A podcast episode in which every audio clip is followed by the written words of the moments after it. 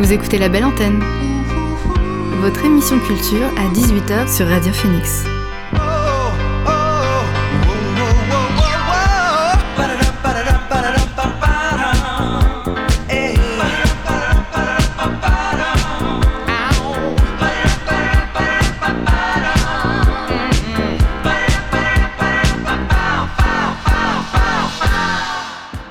À toutes et à tous, c'est Alix sur Radio Phoenix et il est 18h. J'ai le plaisir de vous retrouver aujourd'hui pour votre rendez-vous quotidien La Belle Antenne, l'émission pour faire le plein d'actu culturel et divertir vos oreilles. Alors au programme ce soir, on s'intéressera en compagnie de Candice Gestin, assistante de manifestation culturelle à l'ESAM, au festival Si Cinéma, le festival international des cinémas en école d'art, qui se déroulera les 20 et 21 janvier au Café des, des Images à Hérouville-Saint-Clair.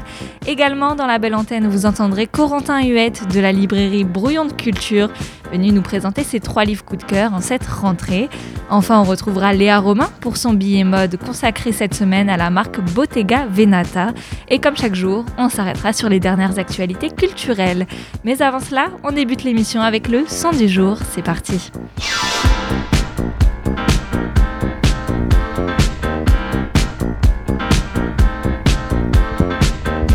Et ce soir, le son du jour, c'est Things Will Be Fine de Metronomy, un titre optimiste qui compose euh, leur septième album intitulé Small World, dont la sortie est prévue le 18 février prochain. Tout en douceur, le titre nous plonge dans l'univers coloré de Joseph Munt, le leader du groupe, et nous renvoie aux années 90. Voici Things Will Be Fine de Metronomy dans la belle antenne.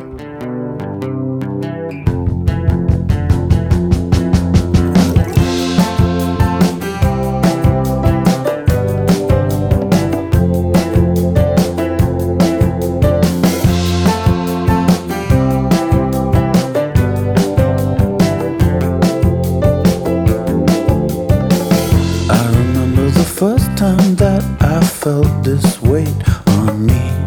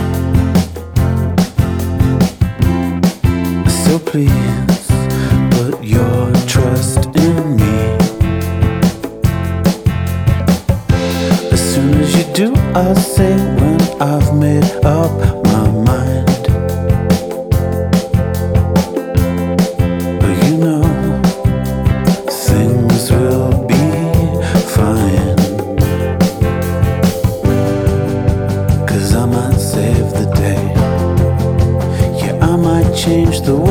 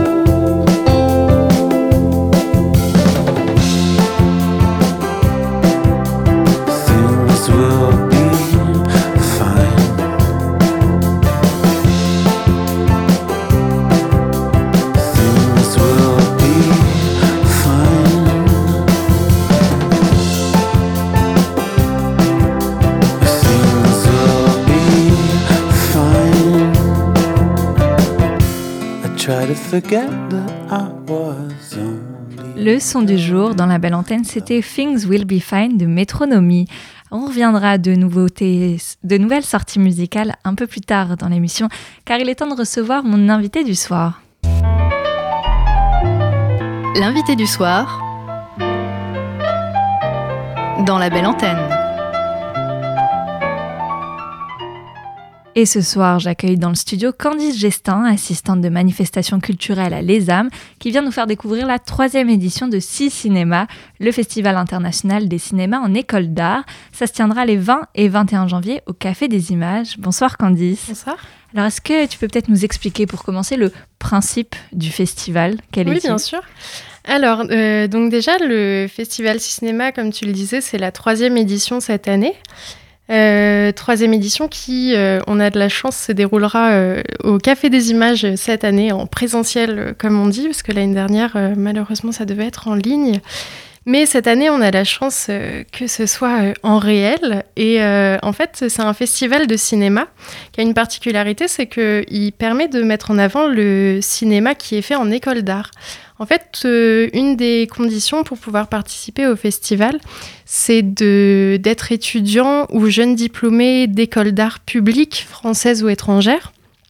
Et en fait, euh, l'objectif, c'est de, de permettre de montrer que euh, en école d'art, on, on peut faire du cinéma, même si c'est pas forcément la première vocation des écoles d'art.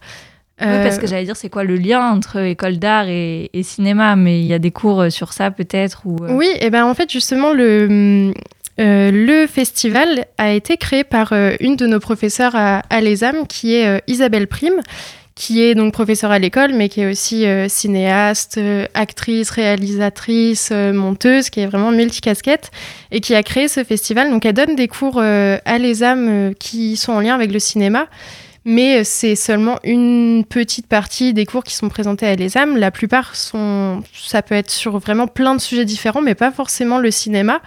Et en fait, ce festival, il permet de montrer que les écoles d'art, qui sont pas forcément un lieu, on n'est pas des écoles en fait de, de cinéma, on n'est pas des écoles d'audiovisuel, mais euh, ça peut quand même être le lieu pour les étudiants qui, pour les étudiants en art, pour en fait euh, développer euh, un certain côté euh, cinématographique, de créer en fait des, vidéos, des films avec le matériel qui leur est propre dans, leur école. Et en fait, ça donne un résultat hyper varié. Là, dans le festival, cette année, on a reçu à peu près 130 films qui sont vraiment très, très différents les uns des autres. Il y en a, ça va être de l'animation, ça peut être des documentaires. Ça, c'est aussi une particularité du festival, c'est que on n'a pas de thème particulier. La forme, en fait, la forme, le le thème est totalement libre. C'est ça, c'est totalement libre. Il n'y a pas non plus de, de support particulier, de cadre particulier. En fait, ça peut être vraiment, euh, pas tout et n'importe quoi, mais ça peut être vraiment varié. Ça peut être euh, de l'animation, de la fiction, du documentaire. Et ça va permettre quoi, cette, euh, cette liberté? Eh ben, ça permet d'avoir des, des résultats vraiment euh, hyper, euh, hyper variés. On a des films qui ont, qui ont rien à voir et c'est ce qui a fait que le choix était difficile pour, euh, pour les étudiants parce qu'on a dû sélectionner. Donc sur deux jours, on a, on a visionné à peu près une cinquantaine de films pour en sélectionner au final euh, 32. Quand tu dis on, c'est qui? Alors en fait, c'était des étudiants de, de deuxième année de l'école.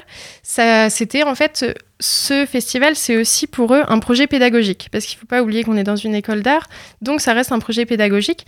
Et en fait, donc on- avec une dizaine euh, d'étudiants. Pendant deux jours, on a passé deux jours à regarder une cinquantaine de films. Donc euh, c'était super, c'était intense, on était bien fatigués à la fin de la journée, mais on a sélectionné donc euh, 32 films au final.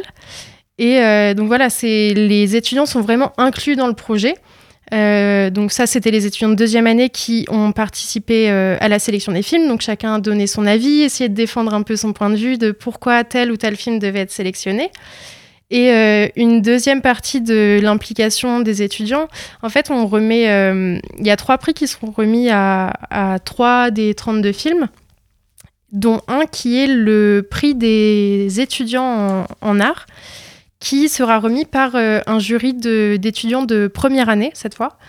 Et, euh, et voilà, on a. euh, je peux peut-être parler rapidement des trois prix qui seront remis. On reviendra ça plutôt sur la fin, parce que je voulais te demander quelque chose. Oui. On parle de Six Cinéma comme un festival international, parce que c'est des réalisateurs d'un peu partout, bon, principalement de France, mais pas que. Pas que, effectivement, on a euh, là dans la sélection, on a trois, euh, non même quatre euh, nationalités étrangères. On a un film qui vient de Genève, un qui vient de Barcelone, on a aussi un film qui vient de Vienne en Autriche. Et on Vous avez vu a- Bruxelles aussi, je crois. Oui, on en a deux qui viennent d'une école, l'école nationale supérieure d'audiovisuel de la Cambre à Bruxelles. Et euh, ça, c'est deux films d'animation, si je me souviens bien, qui sont, euh, qui sont vraiment, euh, vraiment super, vraiment extraordinaires. Euh, Je vous invite à venir les voir. Alors, je propose de faire une petite pause musique avec Tell Him de Moonchild, en duo avec Lala Azawai. Et on se retrouve juste après avec Candice Gestin pour continuer à découvrir le festival Six Cinéma.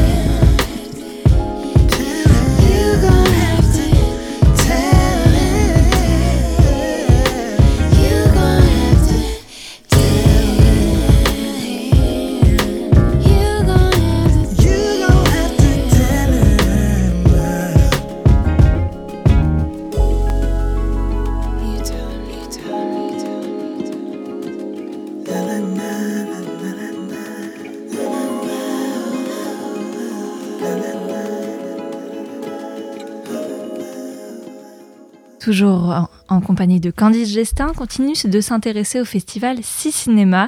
Sur deux jours, les 20 et 21 janvier, seront projetés les 32 films. Alors, on va peut-être pas revenir sur chacun des films, mais est-ce que tu peux peut-être déjà nous dire euh, les styles, on a compris euh, qu'on verra, c'est de la science-fiction. Il y a beaucoup d'animés également. On a, euh, on a en tout cinq films d'animation qui, qui sont pareils, encore une fois, aux univers très différents et euh, qui sont tous euh, vraiment très très intéressants. euh. Et est-ce que je peux me permettre de demander peut-être, est-ce qu'il y en a un ou plusieurs qui t'ont marqué dans, dans ces films, dans ces 32 films? Ouais, c'est super dur de, de pas de choisir, mais de. Et puis en plus, moi, je, je viens pas du tout du monde du cinéma, je connais pas du tout, euh, et j'ai un regard vraiment très extérieur par rapport à ça. Mais euh, c'est ça qui est chouette aussi, je trouve, c'est de pas forcément connaître. Mais du coup, quand on est, il suffit d'être curieux et on, on a vraiment un autre regard euh, sur ces films-là. Et oui, il y en a que j'ai trouvé vraiment incroyables. Il y en a un qui s'appelle euh, Micron Acte de Renaissance. Ok, il s'agit de quoi? C'est un film, je peux vous lire le synopsis si vous voulez, il est court et il est vraiment... euh, ça résume pas mal l'idée. Alors, Micron, défenseur des 1% et de la planète France, doit sortir de sa retraite anticipée pour faire front républicain face aux hordes de marcheurs jaunes qui se rassemblent face à l'Élysée et à ses champs. Une réconciliation démocratique est-elle encore possible? Et donc en fait, celui-ci, il est vraiment politique et il est très très drôle. C'est vraiment sur le ton de l'humour où c'est euh, un, un animé, vraiment à la, euh, je sais pas, un peu un Naruto chaotique. euh, Qui, euh, qui parle voilà, de, la, de la situation euh, politique de ces dernières années, du gouvernement, des gilets jaunes, tout ça. Et celui-ci, il est vraiment très, euh, très, très drôle. Ils Un- sont pas tous euh, drôles, c'est pas, il y a Il y a pas. tous les tons. C'est ça. Mais il y en a quelqu'un qui, s- quelques-uns qui sont vraiment, euh, vraiment très ça, drôles. c'est- que un parmi les 32. D'ailleurs, je me demandais au niveau de la durée, c'est des courts-métrages, enfin, ils ont, ça va de combien à combien Alors, bah, une des conditions pour pouvoir proposer un film dans le, dans le festival, c'est que, ce soit des films de moins de 60 minutes. Donc, c'est forcément des courts-métrages. Et là, sur les 32 sélectionnés, le plus court dure environ 3 minutes et les plus longs 30 minutes. On en a deux qui durent 30 minutes et qui sont organisés, en fait, ça va être sur quatre séances. Donc, deux le jeudi 20 janvier et deux le vendredi 21. Et c'est des séances d'à peu près 1h30, 1h40. Et Si Cinéma, c'est aussi une initiative euh, commune avec le Café des Images. Euh, tu voulais nous en dire un petit mot, oui, je crois. exactement. Euh, en fait, oui, c'est vraiment une initiative commune. En fait, le, le festival est co-organisé par euh, donc l'école supérieure d'art et médias et le Café des Images. Donc, le festival a été créé par Isabelle Prime et Yannick Rex, qui était directeur du Café des Images au moment de la création du festival, et aujourd'hui donc avec Élise Mignot. Et, euh, et l'idée, c'était vraiment d'avoir euh, de, de travailler ensemble, déjà pour l'école, pour donner plus de visibilité à l'école en passant par le Café des Images, qui a quand même, euh, on a de la chance à Caen d'avoir deux super cinémas d'art et d'essai, Ouais. et le Café des Images, on est un vraiment qui, en fait, c'est super de pouvoir avoir des cinémas comme ça, et et c'est ouais, vraiment, euh, ça nous fait super plaisir de travailler avec eux parce que il y a quand même une forte symbolique des lieux culturels, euh, des lieux culturels canés et notamment du, du Café des Images. Et alors, euh, le festival euh, Si Cinéma va remettre des prix. Qui, qui va composer le jury déjà? Alors oui, euh, le jury en fait, c'est il est composé de quatre personnalités du domaine euh, cinématographique ou de l'art contemporain. Donc euh, il sera composé d'Anastasia Rachman, qui est directrice du cinéma Le Saint-André des Arts, un cinéma à Paris. Il y aura aussi Camille Zéhen, qui est artiste et chercheuse en cinéma. Euh, Clément Bigot, qui est chargé du catalogue de l'agence du court-métrage à Paris. Et Adrien Genoudet, qui est écrivain, cinéaste et chercheur en histoire visuelle. Et donc ce jury va remettre euh, le grand prix du jury euh, à l'issue des, quatre séances. Et ce grand prix, c'est un prix de 700 euros qui sera remis euh, aux lauréats. On a également euh, donc le prix des étudiants, j'en ai parlé avant, et le dernier prix qu'on remet, c'est le prix du Centre Pompidou, parce qu'en fait, avec le festival, on a aussi un partenariat avec le Centre Georges Pompidou, donc à Paris. Et euh, C'est dans le cadre du festival euh, hors piste euh, Exactement, ouais, c'est dans le cadre du festival Hors Piste qui aura lieu quelques jours après. euh, le 29 janvier. Exactement. En fait, les films euh, lauréats seront projetés euh, dans le cadre du, festival Hors Piste le 29 janvier euh, à Paris. Et donc, il y aura un, un prix du Centre Pompidou qui sera remis euh, à l'issue de. encore une fois des, des- des projections euh, dans, dans ce festival. Alors, une petite dernière question. Je crois déjà que c'est des séances ouvertes à tous. Oui, exactement, Gratuites c'est ça. et suivies d'un temps d'échange. Il y aura un temps d'échange euh, qui sera prévu. Donc, on a une, une vingtaine de, des réalisateurs des 32 films qui seront présents euh, à Caen les 20 et 21 janvier. Et euh, donc, l'idée, c'est qu'après, euh, à l'issue de chaque séance, il y ait euh, un petit temps d'échange, qu'on puisse poser des questions, euh, quelques questions aux, réalisateurs et réalisatrices euh, sur leurs films et pouvoir échanger un petit peu avec eux. C'est toujours mieux. Oui. Merci Candice. Merci. Si Cinéma, le Festival international des cinémas en école d'art, proposé par Les âmes, Caen, Cherbourg et le Café des Images, c'est en partenariat avec le Centre Pompidou. C'est les 20 et 21 janvier au Café des Images à Hérouville, alors n'hésitez pas à venir voir. Vous écoutez la belle antenne sur Radio Phoenix. Auteurs de deux singles remarqués en 2021, Honey Glaze ont annoncé il y a deux jours la sortie de leur premier album pour avril. Et pour accompagner cette annonce, la bande d'Anouska Soukolo vient de sortir Shadows, un titre qui rompt avec la pop bleue par le froid vif de leur premier single. On les écoute tout de suite, c'est Shadows de Honey Glaze.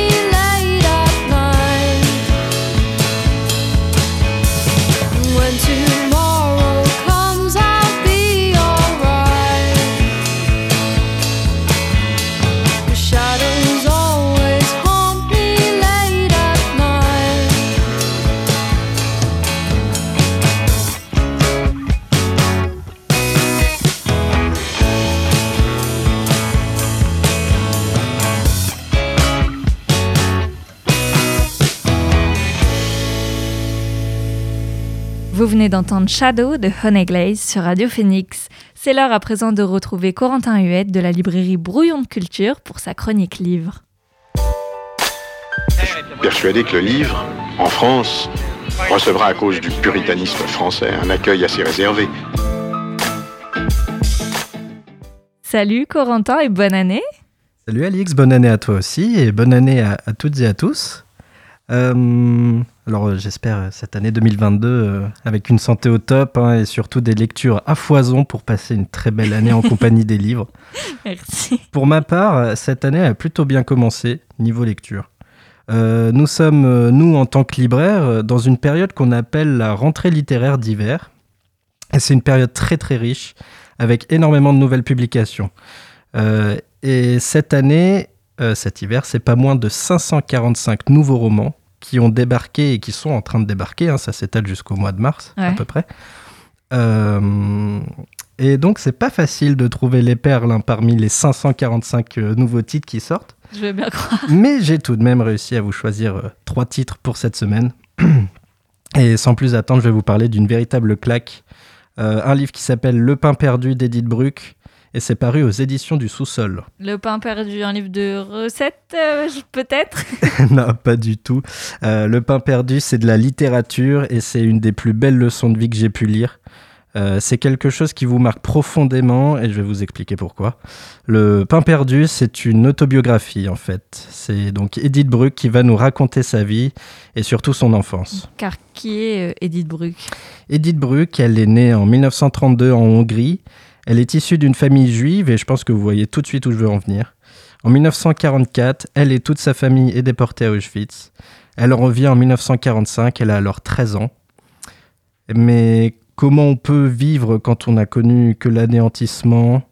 Euh, Comment on se construit quand on n'a que 13 ans, qu'on n'a plus rien, qu'on n'est pas encore adulte, qu'on n'a connu que l'atrocité? Eh bien, Edith Bruck, elle va nous donner sa réponse en évoquant sa vie d'après. Et c'est ça que j'ai aimé dans ce livre, c'est le fait qu'elle accorde autant d'importance à l'après-cauchemar en fait. C'est un petit ouvrage de 160 pages, mais c'est d'une puissance rarement atteinte. Euh, on lâche forcément sa larme. Et c'est un magnifique livre sur le souvenir, le devoir de mémoire, sur l'émancipation, mais aussi sur le pouvoir de l'écriture. Et Edith Bruck, elle est toujours en vie, elle a 89 ans. Et euh, elle continue de visiter les écoles euh, encore aujourd'hui afin de raconter son histoire. Ça a l'air d'être vraiment un récit très poignant. C'est Le pain perdu d'Edith Bruck et c'est aux éditions du sous-sol. Ton deuxième conseil du mois nous invite cette fois aux Pays-Bas, Corentin. Ouais, et on va changer d'ambiance, donc partir aux Pays-Bas avec euh, Watergang de Mario Alonso. C'est un premier roman d'un auteur de langue française paru dans une maison d'édition que j'aime énormément, euh, qui s'appelle Le Tripode. Euh, D'ailleurs, un petit mot sur l'éditeur. Le Tripode, c'est une maison d'édition euh, qui est vraiment étonnante. Elle a 10 ans et elle se donne pas vraiment de ligne directrice, euh, de, ligne éditoriale. Elle publie aussi bien de la poésie que de la BD avec une préférence pour le roman tout de même, mais sa véritable obsession, c'est de trouver des ovnis. Euh, et elle nous a permis de redécouvrir des grandes voix de la littérature, euh, comme Goliarda Sapienza, Edgar Elzenrath, Roi de Rosé Saher ou encore Jacques Abbe. Franchement, je vous les conseille tous, ils sont excellents. Alors tu parles d'OVNI, Wa- Watergang, ça en est un. Tu Ouais. peux nous en dire plus? Ouais, ce- c'est un ovni et c'est un bel ovni. Euh, on sous-entend souvent par ovni euh, que c'est assez illisible, un peu expérimental, tout ça, et c'est pas forcément vrai. Euh, là, par exemple, on a affaire à un roman tout à fait accessible, qui est très touchant, mais aussi drôle. Et euh, ce livre, il va raconter l'histoire de Paul, qui est un enfant mystérieux et solitaire qui rêve de devenir euh, écrivain à 13 ans. Il vit avec sa mère célibataire et sa sœur qui est enceinte. Il va nous raconter son histoire, son quotidien et son univers bien à lui, euh, en dehors de la réalité du monde. Il est passionné par les Beatles et il évoque très souvent euh, leurs chansons. Et donc c'est vraiment un livre sur le quotidien familial d'une famille moyenne euh, à laquelle on peut s'identifier. Et donc ça parle de la famille, ça parle du double, ça parle aussi de l'écriture. Alors il y a l'histoire, mais je crois que la forme du livre t'a égal- t'a également beaucoup plu. Ouais, euh, ce qui va changer de, des habitudes, de- c'est vraiment la construction de ce bouquin. Euh, ici, chaque chapitre désigne celui, euh, celui ou celle, voire même euh, ce qui prend la parole. L'auteur fait parler Paul, mais aussi son univers, les personnes qu'il côtoie et les, ém- et les éléments qui l'environnent. Donc euh, il y a sa sœur, sa mère, son beau-frère, son ami qui vont prendre la parole, mais vous avez aussi euh, ce Watergang, c'est-à-dire euh, toute la nature, les paysages qu'il a autour de lui, qui donne son nom au roman.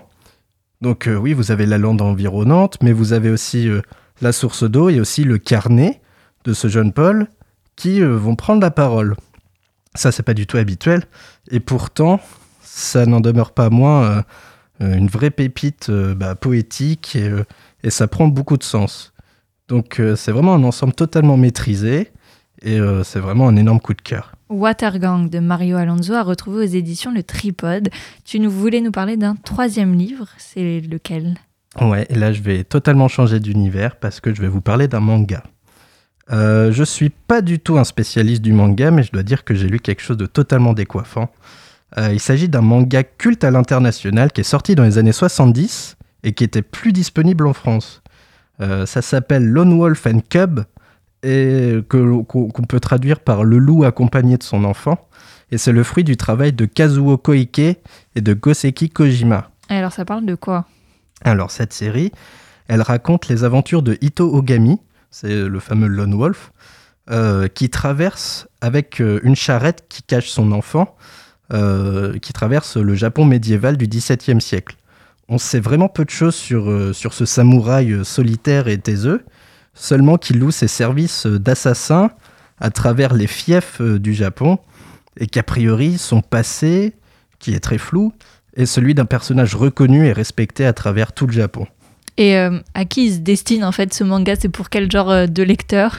Alors c'est c'est un manga qui est vraiment destiné aux adultes hein, parce que c'est c'est assez difficile, c'est assez érudit parce qu'il évoque l'histoire et la politique de l'époque avec tout le lexique qui va avec. Euh, Il y a de l'action, il y a du sang aussi, euh, mais aussi des grands moments de poésie hein, avec euh, les, hum, les dessins de paysages vraiment qui font fantasmer de l'époque et c'est vraiment super prenant. Et en fait, j'ai découvert que ce manga il avait une sacrée influence parce qu'il a influencé Quentin Tarantino. Et, Ouais. on, le- et on le voit hein, quand, on, quand on regarde Kill Bill euh, avec euh, tout ce passage en animé, euh, c'est une vraie référence. Et ce manga, il a aussi influencé Frank Miller. Donc Frank Miller, c'est celui qui a, qui a renouvelé les Batman, qui a fait Sin City et qui a aussi illustré les couvertures des versions américaines du manga. Et donc c'est vraiment un monument du manga qui a parcouru le monde et qui revient enfin chez nous dans un nouveau format assez massif, hein, puisque le premier tome il fait euh, 600 pages avec euh, une couverture euh, en dur et qui coûte quand même une trentaine d'euros, mais c'est un très bel objet. Donc euh, apparemment il y aura une dizaine de tomes au total, parce que ça fait quand même presque 8000 pages, donc on a encore de quoi lire. Ça prend un peu de place dans la bibliothèque, mais franchement c'est tellement beau, faut pas le louper. Lone Wolf and Cub, c'est le manga que tu nous conseilles de lire, Corentin. Merci, c'était Corentin Huette de la librairie Brouillon de Culture. Pour cette chronique livre, on te retrouve le mois prochain. Ouais, avec grand plaisir. On revient à la musique. Le duo de Los Angeles, Dance Yourself Clean, démarre bien l'année avec un nouveau single électrisant intitulé On Hold. En faisant équipe avec le nouveau euh, Also, il crée un régal, un des dance contagieux qui propose un éventail d'influences disco, RB et pop alternative. Je vous laisse découvrir Hold On de Dance Yourself Clean, accompagné de Oslo.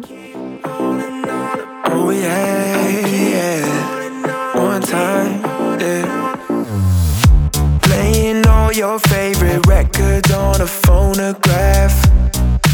Got me in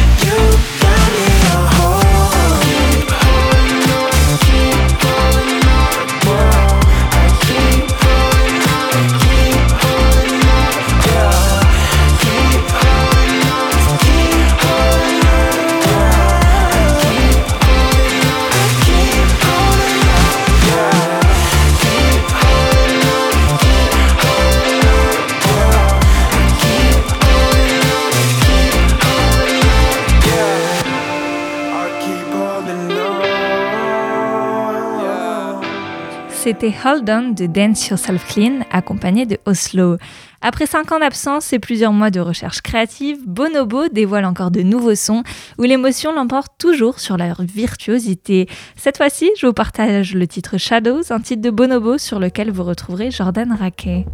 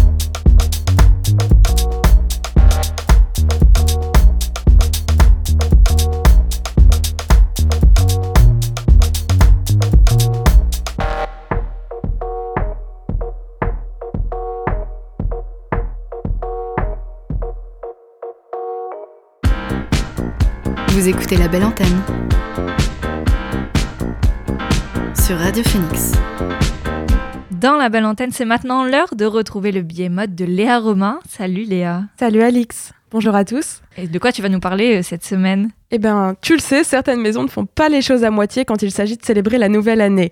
Mais euh, cette fois, on ne parle pas de notre 1er janvier à nous que l'on connaît tous et qu'on a célébré il n'y a pas si longtemps, mais plutôt du nouvel an chinois qui aura lieu le 1er février prochain. Alors, j'ai une petite question à te poser, Alix. Selon toi, quand on est une très grande maison de mode très luxueuse, que peut-on faire de plus pour se mettre en avant? Euh, Du tac au tac, un feu d'artifice, je répondrai im- une immense parade, des, dragons géants humains. Je, suis bon, non? T'es pas si loin que ça. Chez Bottega Venat- Venata, on ne fait plus dans la demi-mesure. La maison ital- italienne a organisé une appropriation quelque peu spéciale en s'installant sur une portion de la Grande Muraille de Chine cette année. Ouais, j'étais quand même un peu loin. hein. Oh, pas si loin, pas si loin. Et donc, du 12 au 16 janvier, des écrans s'illumineront au sol où l'on pourra lire le nom de Bottega Veneta ainsi que Bonne année inscrit en caractère chinois. Le vert et la tangerine de cette, de cette installation n'ont pas été choisis au hasard. La première couleur est devenue en quelques années la couleur phare de Bottega Veneta, alors que la seconde est un symbole de chance dans l'Empire du Milieu. Donc euh, pour accompagner cette action qui est plus qu'inédite, la maison italienne qui vient tout juste de changer son directeur artistique, faut le, faut le rappeler, a lancé une campagne publicitaire qui reprend les teintes utilisées sur le grand monument historique. Donc euh, pour Bottega Veneta, ce nouveau projet vient s'inscrire euh, dans la continuité d'une grande stratégie marketing assez expérimentale où les campagnes publicitaires viennent s'installer dans des lieux inédits peu communs. Bah là, en l'occurrence, avec la Grande Muraille de Chine, euh, ils sont servis. Bah écoute, il y a pas longtemps, c'était aussi le cas avec le toit de l'aéroport international de Los Angeles. Donc euh, c'est une manière pour la maison euh, italienne de s'assurer une promotion jusqu'au ciel. là. Wow, wow, wow. Donc pendant les fêtes de fin d'année, bah, Bottega Veneta avait aussi euh, lancé la campagne Bottega for Bottegas, un projet qui vise à soutenir l'artisanat italien. Donc la marque avait cédé euh, sa place, donc son premier rang, afin de mettre en lumière le savoir-faire des Bottegas locaux, qui désignent des petites boutiques et autres ateliers de manufacture. Donc ces 12 produits qui avaient été choisis pour apparaître sur des fresques murales, dans les vitrines des magasins et sur euh, différents encarts publicitaires. Et est-ce que tu peux nous en dire un peu plus sur la maison Veneta en elle-même Ouais, bah, la maison Veneta, euh, elle a été créée en 1966 par deux entrepreneurs vénitiens. Donc c'est Michele Tadei et Renzo Zengario. Donc Super accent. Désolée pour la prononciation. Donc euh, la marque qui nous signifie boutique vénitienne en italien, elle désigne un petit atelier qui est spécialisé dans le cuir. Donc quatre ans après ce lancement, c'est toute la jet, set, la jet set, dont Jackie Kennedy, Brigitte Bardot ou encore l'impératrice Farah Palvi qui porte du Bottega Veneta. Donc on peut se demander quand même euh, c'est quoi les raisons de ce succès inattendu? Que Mm. C'est quand même euh, assez, euh, assez euh, voilà, c'est percutant. Donc d'abord, moi je te dirais qu'il y a plusieurs raisons. Donc un nom accrocheur, des couleurs très vives comme donc la fameuse couleur emblématique qui est le vert gazon et surtout l'intrecciato qui est une procédure artisanale exclusive de tissage du cuir. Donc euh, depuis 2018, la marque elle avait même pris un nouveau virage avec l'arrivée de Daniel Lee, donc qui euh, lui avait fait ses armes d'abord chez Maison Margiela, Balenciaga, Donna Karen puis Céline. Ça faisait un gros bagage. Et donc euh, Daniel Lee il a su apporter sa modernité indéniable à la marque tout en respectant son savoir-faire traditionnel. Et il n'y a pas longtemps, il a même rendu les rênes de la direction artistique. Et alors là, qui a été nommé à la direction ar- artistique, justement? Et ben après ce départ qui était quand même assez euh, inattendu du Britannique Daniel Lee à la tête de la direction de création chez Bottega. Donc le groupe euh, a nommé comme euh, successeur le designer franco-belge Mathieu Blasi à sa tête.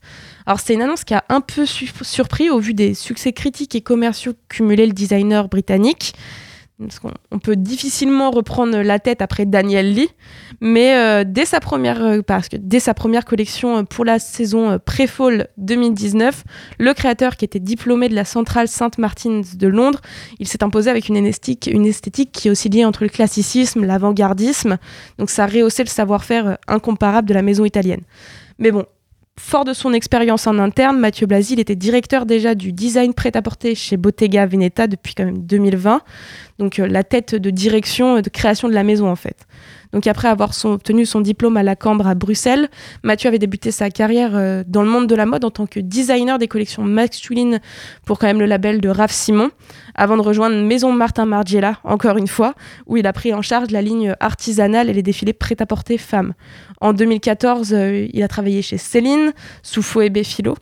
Et euh, donc ensuite, comme je te disais, il a rejoint Raph Simon chez Calvin Klein de, 19 de 2019 à de 2016 à 2019, dans le bon sens.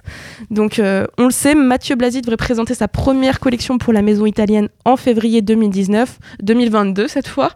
Donc euh, sûrement à la suite de la grandiose présentation sur la muraille de Chine. Et alors pour toi, c'est quoi ton avis sur Veneta?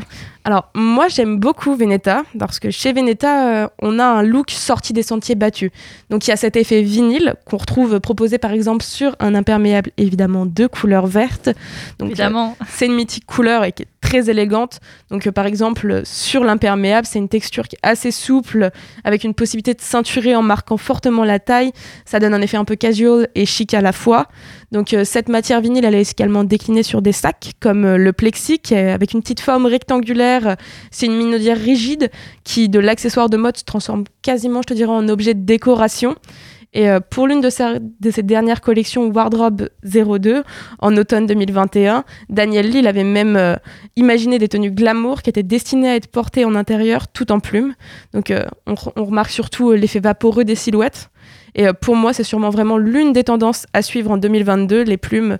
D'ailleurs, on a déjà vu qu'elles avaient fait leur retour dans beaucoup de collections et beaucoup de boutiques. Donc, euh, c'est à suivre, surtout en couleur verte.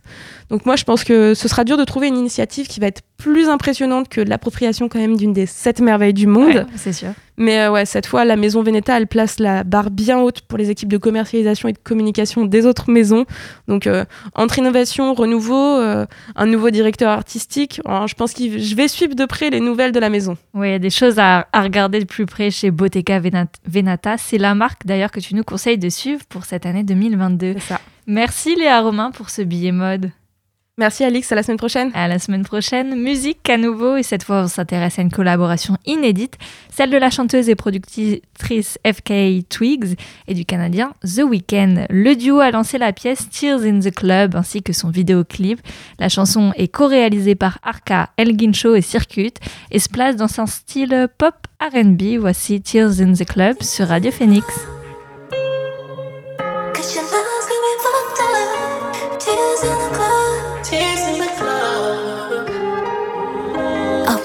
You out of my hips, my thighs, my hair, my eyes, my late night cries. I wanna take my clothes off, wanna touch my hips, my thighs, my hair, not yours, all mine. Yeah, wanna dance you out of my, gotta dance you out of my hips, my thighs, my wrongs, my rights. Yeah, listen to the rhythm and make no compromise. I don't wanna believe that I belong to you. I move myself in ways that you could never do.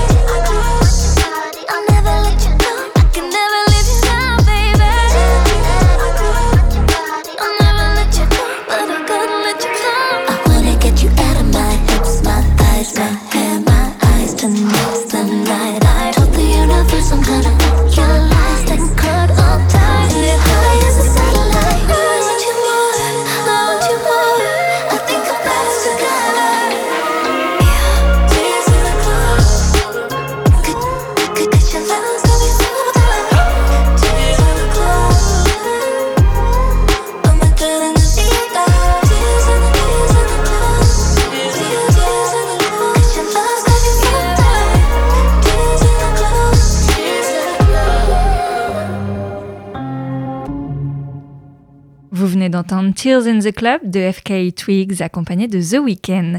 Place à présent au Flash Actu pour connaître les dernières infos culturelles qui sont tombées aujourd'hui. Number one news. And here's making news. I'm Susan Ortega. I'm Evan Baxter, and here's here's what's making news. Buffalo PD's I'm Evan Baxter, and here's what's making news? C'est officiel, le deuxième volet du film Avatar réalisé par James Cameron sortira, attention, le 14 décembre 2022. Cette fois, l'intrigue devrait se dérouler principalement sous l'eau et plusieurs années après le premier opus qui prenait place en 2154. Pour rappel, le premier film sorti en 2009 avait cumulé 2,8 milliards de dollars au box-office mondial, devenant ainsi le plus gros succès de l'histoire du cinéma. Il avait également reçu trois Oscars. Et à la fin, c'est Paris qui gagne. Non, ce n'est pas du foot.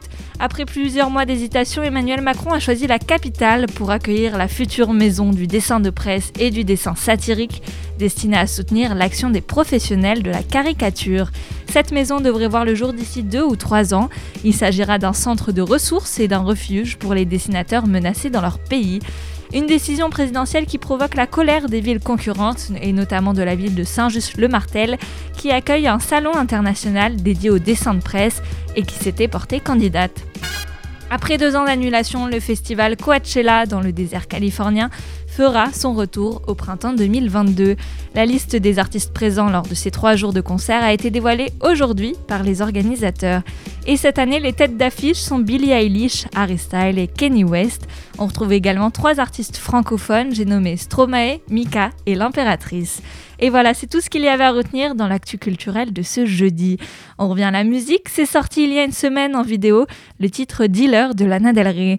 Tiré de son huitième et dernier album, le morceau, coécrit avec Miles Kane, va chercher un registre soul plus extraverti et plus provoquant. On l'écoute tout de suite, c'est Dealer de Lana Del Rey.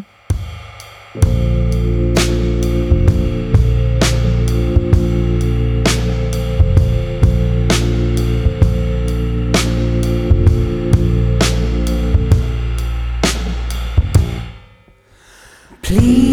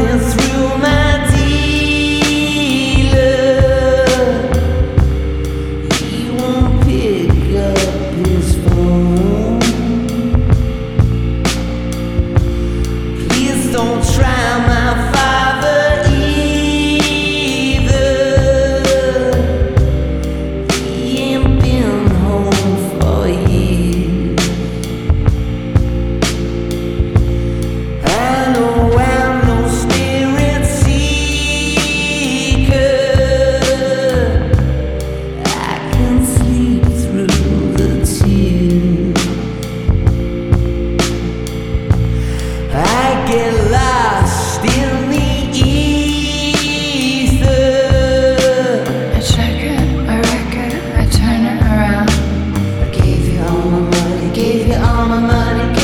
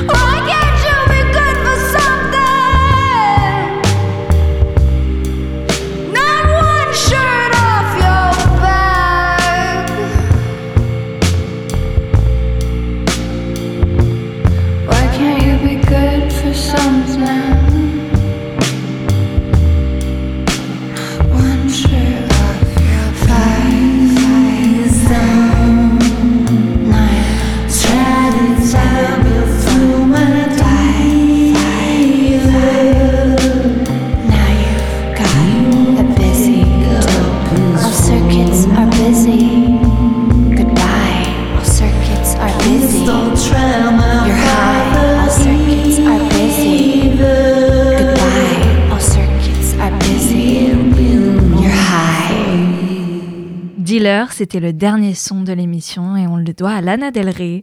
Et voilà, la belle antenne, c'est fini pour aujourd'hui, mais vous pouvez écouter ou réécouter l'émission en podcast sur le site Radio Phoenix ainsi que toutes les plateformes de musique. Je vous donne rendez-vous lundi prochain dès 18h, même heure, même lieu. D'ici là, continuez à ouvrir en grand vos oreilles. Bonne soirée à tous, ciao